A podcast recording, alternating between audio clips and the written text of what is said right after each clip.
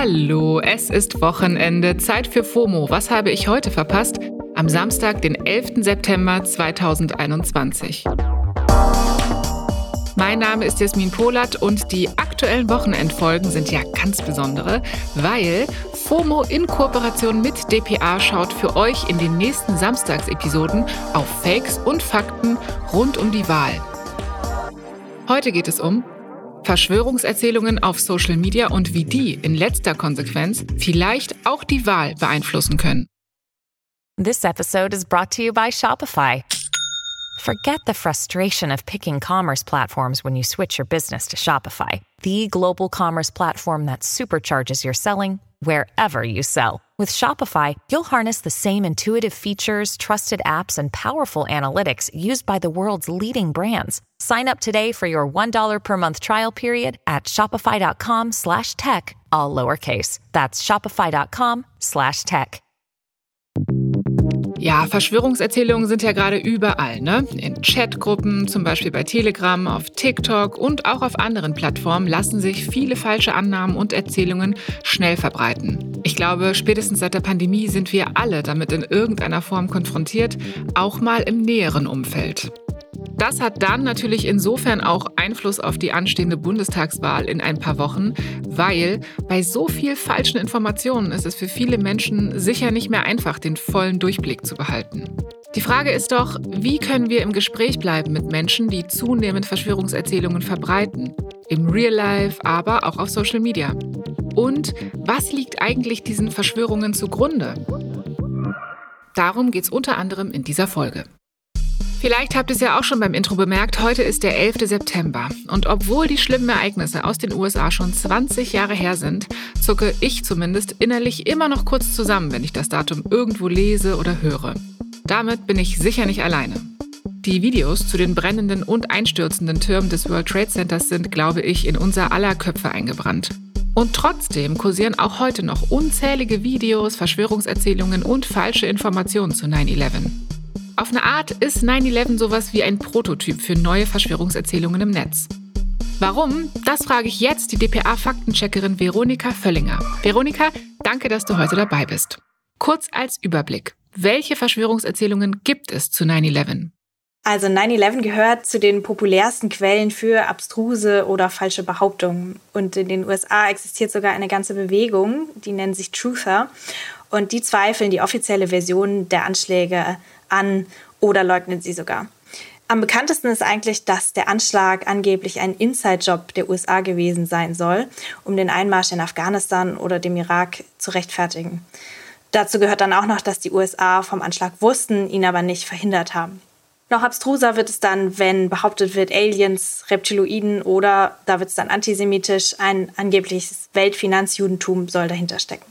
Es gibt außerdem noch die Behauptung, dass die Türme gesprengt wurden, weil Feuer sie nicht zum Einsturz gebracht haben kann, weil es nicht heiß genug gewesen ist, um den Stahl zu schmelzen. Das ist aber falsch, weil das Feuer durchaus heiß genug war, um den Stahl so zu destabilisieren, dass die Gebäude einstürzen konnten. Und dann gibt es noch die No-Planes-Theorie, dass es überhaupt gar keine Flugzeuge gegeben haben soll. Ja, Veronika spricht es schon an. Diese letzte, die No-Planes-Theorie, wird vor allem auf Social Media extrem viel geteilt. Vielleicht auch wegen eines bestimmten Videos von den Zwillingstürmen des World Trade Centers. Das Video zeigt eine riesige Explosion und erweckt den Eindruck, dass es keine Flugzeuge gab. Veronika, wie geht das denn? Sind die Flugzeuge rausgeschnitten oder wurde das Video irgendwie anderweitig manipuliert? Also auf den ersten Blick denkt man tatsächlich, hier wurde technisch etwas verändert. Aber aller Wahrscheinlichkeit nach liegt es an der Filmperspektive. Und das zeigt eigentlich ganz gut, wie leicht man sich mit solchen Videos täuschen kann. Das Video wurde aus östlicher Perspektive aufgenommen, als das entführte Flugzeug den Turm auf der südwestlichen Seite getroffen hat. Die Sicht wurde also verdeckt, entweder durch die Twin Towers selbst oder durch die vielen Gebäude, die um sie herumstehen. Und da kann man dann erkennen, die Person, die das Video gefilmt hat, stand höchstwahrscheinlich in der Nähe der Brooklyn Bridge und hat das Video vom Franklin D. Roosevelt East River Drive aufgenommen. Und das Flugzeug ist aber aus der entgegengesetzten Richtung gekommen. Deshalb wird es verdeckt und wir können es in dem Video nicht sehen. Hier wurde also gar nicht technisch irgendwas manipuliert, sondern ähm, wir haben so eine Art optische Täuschung. Krass. Da frage ich mich als Otto-Normal-Userin ja schon, wie ich denn manipulierte Videos überhaupt erkennen kann. Veronika sagt, es gibt zwar keine Zauberformel oder Wundermaschine, in die man das Video schmeißen kann, aber sie hat zwei Beispiele parat für uns. Einmal für eine richtige Manipulation und noch eins für etwas, das man Cheap Fake nennt. Kürzlich ist uns ein TikTok-Video begegnet, in dem behauptet wurde, ein US-Militärflugzeug mit Afghanern an Bord sei abgestürzt. Und man sieht in dem Video auch, wie so eine Maschine in den Wald stürzt und dann gibt es eine Explosion. Die sieht aber schon so ein bisschen komisch aus, ein bisschen gefaked. Da sollte man schon mal skeptisch werden und kann sich denken, okay, das ist wirklich manipuliert. Viel wichtiger ist aber, wäre das wirklich so passiert, würdest du sehr wahrscheinlich beim Googlen auf Medienberichte darüber stoßen. Also von echten Sensationen wird es immer mehrere Berichte, mehrere Perspektiven geben. Viel häufiger sind aber das, was man eher Cheap Fakes nennt, also wo Dinge nur aus dem Kontext gerissen wurden oder kaum etwas manipuliert wurde, vielleicht Schnitte oder die Geschwindigkeit. Okay, und wie sieht so ein Cheapfake aus? Es gibt zum Beispiel ein Video, in dem Greta Thunberg sagt, da der Klimawandel nicht existiert. Also es wird behauptet, sie hätte den Klimawandel geleugnet. Das Video ist dann tatsächlich ein Zusammenschnitt aus einem echten Interview.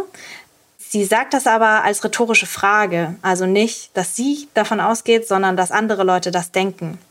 Und das würde man dann herausfinden, wenn du nach dem ganzen Video suchst. Also gerade wenn es kurze Clips sind, hilft es, nach dem ganzen Video zu suchen, nachdenken, ob es vielleicht irgendwelche Logikfehler gibt und abgleichen, ähm, welche weiteren Quellen gibt es dazu. Ist das Video vielleicht alt oder finde ich dazu vielleicht Faktenchecks? Danke, Veronika. Naja, und trotz vieler Berichte, Perspektiven und Videos lassen jetzt aber auch 20 Jahre später viele Menschen nicht locker und sehen Verschwörungen, die schon widerlegt worden sind. Ähnlich ist es beim Thema Corona und Impfen. Ich kann hier nicht mal ansatzweise alle Erzählungen nennen, aber heruntergebrochen geht es auch bei den meisten Corona-LeugnerInnen um höchst emotionale Themen. Kinder, körperliche bzw. persönliche Freiheit, der Glaube an eine korrupte Regierung und so weiter. Und das kann dann auch ganz schnell von virtuellem Austausch zu reeller Konfrontation werden. Das merke ich vor allem seit Beginn der Pandemie ziemlich stark. Muss man sich nur mal die vielen sogenannten Hygienedemos anschauen. Bei denen sind Menschen aus unterschiedlichsten Richtungen gegen die bestehenden Corona-Maßnahmen auf die Straße gegangen. Warum sind die Leute da? Woran stören sie sich? Erstmal sollen Sie mir nachweisen, wo es den Virus denn überhaupt gibt. Wo gibt es den? Ich möchte ganz gerne meine Meinungsfreiheit wieder haben. Ich möchte in einer Demokratie leben können, die ich jetzt im Moment gefährdet sehe. Ja, weil äh, Regierungskräften Freiheiten eingeräumt werden gegen, äh, gegen die Freiheiten der Bürger, die so nicht in Ordnung sind. Das waren Menschen auf verschiedenen Corona-Demos in Berlin. Und ihr hört es schon. Meinungsfreiheit, Freiheit der Bürgerinnen. Freiheit ist so ein Begriff, der von Verschwörungsideologinnen immer wieder benutzt wird. Ist ja auch wichtig, eben emotional konnotiert für jeden Menschen, ne? Aber diese Freiheit, von denen viele Verschwörungsideologinnen sprechen, beinhaltet oft ein Verständnis von Demokratie und Selbstbestimmung, das mit unseren Grundrechten nicht übereinstimmt. Trotzdem sind für diese Menschen diese erfundenen Bedrohungen und falschen Informationen sehr echt. Das zeigt mir zumindest, dass es bei Verschwörungserzählungen oft gar nicht in erster Linie um den Inhalt an sich, sondern die emotionale Erzählung darum geht. Die eigentlichen Themen wirken auf mich fast austauschbar. Wie geht man also jetzt damit um und welche Mechanismen stecken dahinter? Das frage ich mal Dana Buchzig. Die Publizistin leitet Workshops zum Umgang mit Hass und Verschwörungserzählungen im Netz und berät Menschen, die im direkten Umfeld mit Radikalisierung konfrontiert sind. Dana, welche Mechanismen stecken hinter Verschwörungserzählungen? Also da würde ich sogar noch einen Schritt zurücktreten und ähm, an den Psychologen Robert Abelson erinnern, der mal den sehr schönen Satz gesagt hat, dass menschliche Überzeugungen wie Besitztümer sind oder sich für Menschen wie Besitztümer anfühlen und dass wir immer bereit sind, diese Besitztümer um jeden Preis zu verteidigen. Das heißt, wir müssen uns immer klar machen, dass unsere Überzeugungen eine Geschichte haben und auch eine Funktion im Alltag. Und das gilt wirklich für jeden von uns und für jede von uns. Und wenn dann jemand kommt und sagt, du, ich habe hier drei tolle Argumente, die belegen übrigens, dass alles, woran du glaubst und alles, was dir wichtig ist, totaler Quatsch ist, dann können wir natürlich nicht von unserem Gegenüber erwarten, dass der dann sagt, ach ja, ähm, ich trete dann mal kurz mein Weltbild in die Tonne und bin jetzt überzeugt. Also wir müssen wirklich schauen, was für eine Funktion erfüllt die jeweilige Ideologie für unser Gegenüber. Und auch bei Verschwörungstheorien können wir einfach davon ausgehen, dass es zuallererst wichtig ist für unser Gegenüber, sich selbst als selbstwirksam, ähm, als mächtig zu erleben, das eigene Leben als wirklich sinnvoll zu erleben. Das klingt logisch für mich. Man muss sich also klar machen, was für eine riesige Bedeutung diese Ansichten im Leben des Gegenüber haben. Jetzt gibt es ja aber davon wirklich unzählige. Manchmal überlappen sich die Erzählungen, manchmal widersprechen sie sich sogar. Von QAnon über den Mandela-Effekt bis zur Area 51 gibt es wirklich mehr Verschwörungserzählungen als Sand am Meer. Dana, was würdest du sagen, ist der gemeinsame Nenner der meisten Verschwörungserzählungen? Also grundsätzlich geht es bei jeder Form von Radikalisierung und da ist es wirklich auch ja eigentlich schon fast egal, ob wir jetzt über Verschwörungstheoretiker sprechen oder über Islamisten, über rechtsradikale Sektenanhänger und so weiter. Ähm, es geht immer darum, sich das eigene Leben als Heldengeschichte zu erzählen sich selbst als klug, als stark, als mächtig zu erleben und als so wichtig, dass man die Welt für immer verändern wird sozusagen. Und das ist auch eine Überzeugung, die sich bei privilegierten Menschen eher entwickelt. Also wir kennen wahrscheinlich alle das Klischee, dass Radikale angeblich abgehängt wären, dass sie einen schlechten Bildungsgrad hätten, dass sie ja im Zweifelsfall noch psychisch krank wären oder so. Aber tatsächlich ist die Wahrscheinlichkeit, sich zu radikalisieren, viel höher, wenn jemand viele Privilegien hat, weil er oder sie im Zweifelsfall dann eben ohnehin eher glaubt, dass die persönlichen Bedürfnisse und die persönlichen Interessen viel wichtiger wären als die Regeln des gesellschaftlichen Zusammenlebens. Interessanter Punkt mit der Privilegiertheit. Und Veronika hat es vorhin auch schon kurz gesagt, ein Großteil der Verschwörungsmythen basieren außerdem auf antisemitischen Narrativen. Nämlich, dass es zum Beispiel eine jüdische Elite gäbe, die die Strippen im Hintergrund ziehen würde und so weiter. Solche Narrative sind leider tief verwurzelt in unserer Gesellschaft. Das kennen vielleicht auch einige von euch, wenn äh, Oma, Opa, Tante, Onkel, wer auch immer, sagen wir mal, sehr problematische Ansichten vertreten. Was für Auswirkungen das in drastischer Form haben kann, haben wir auch letzten Samstag schon in unserem Faktencheck besprochen. Hört da auch gern nochmal rein.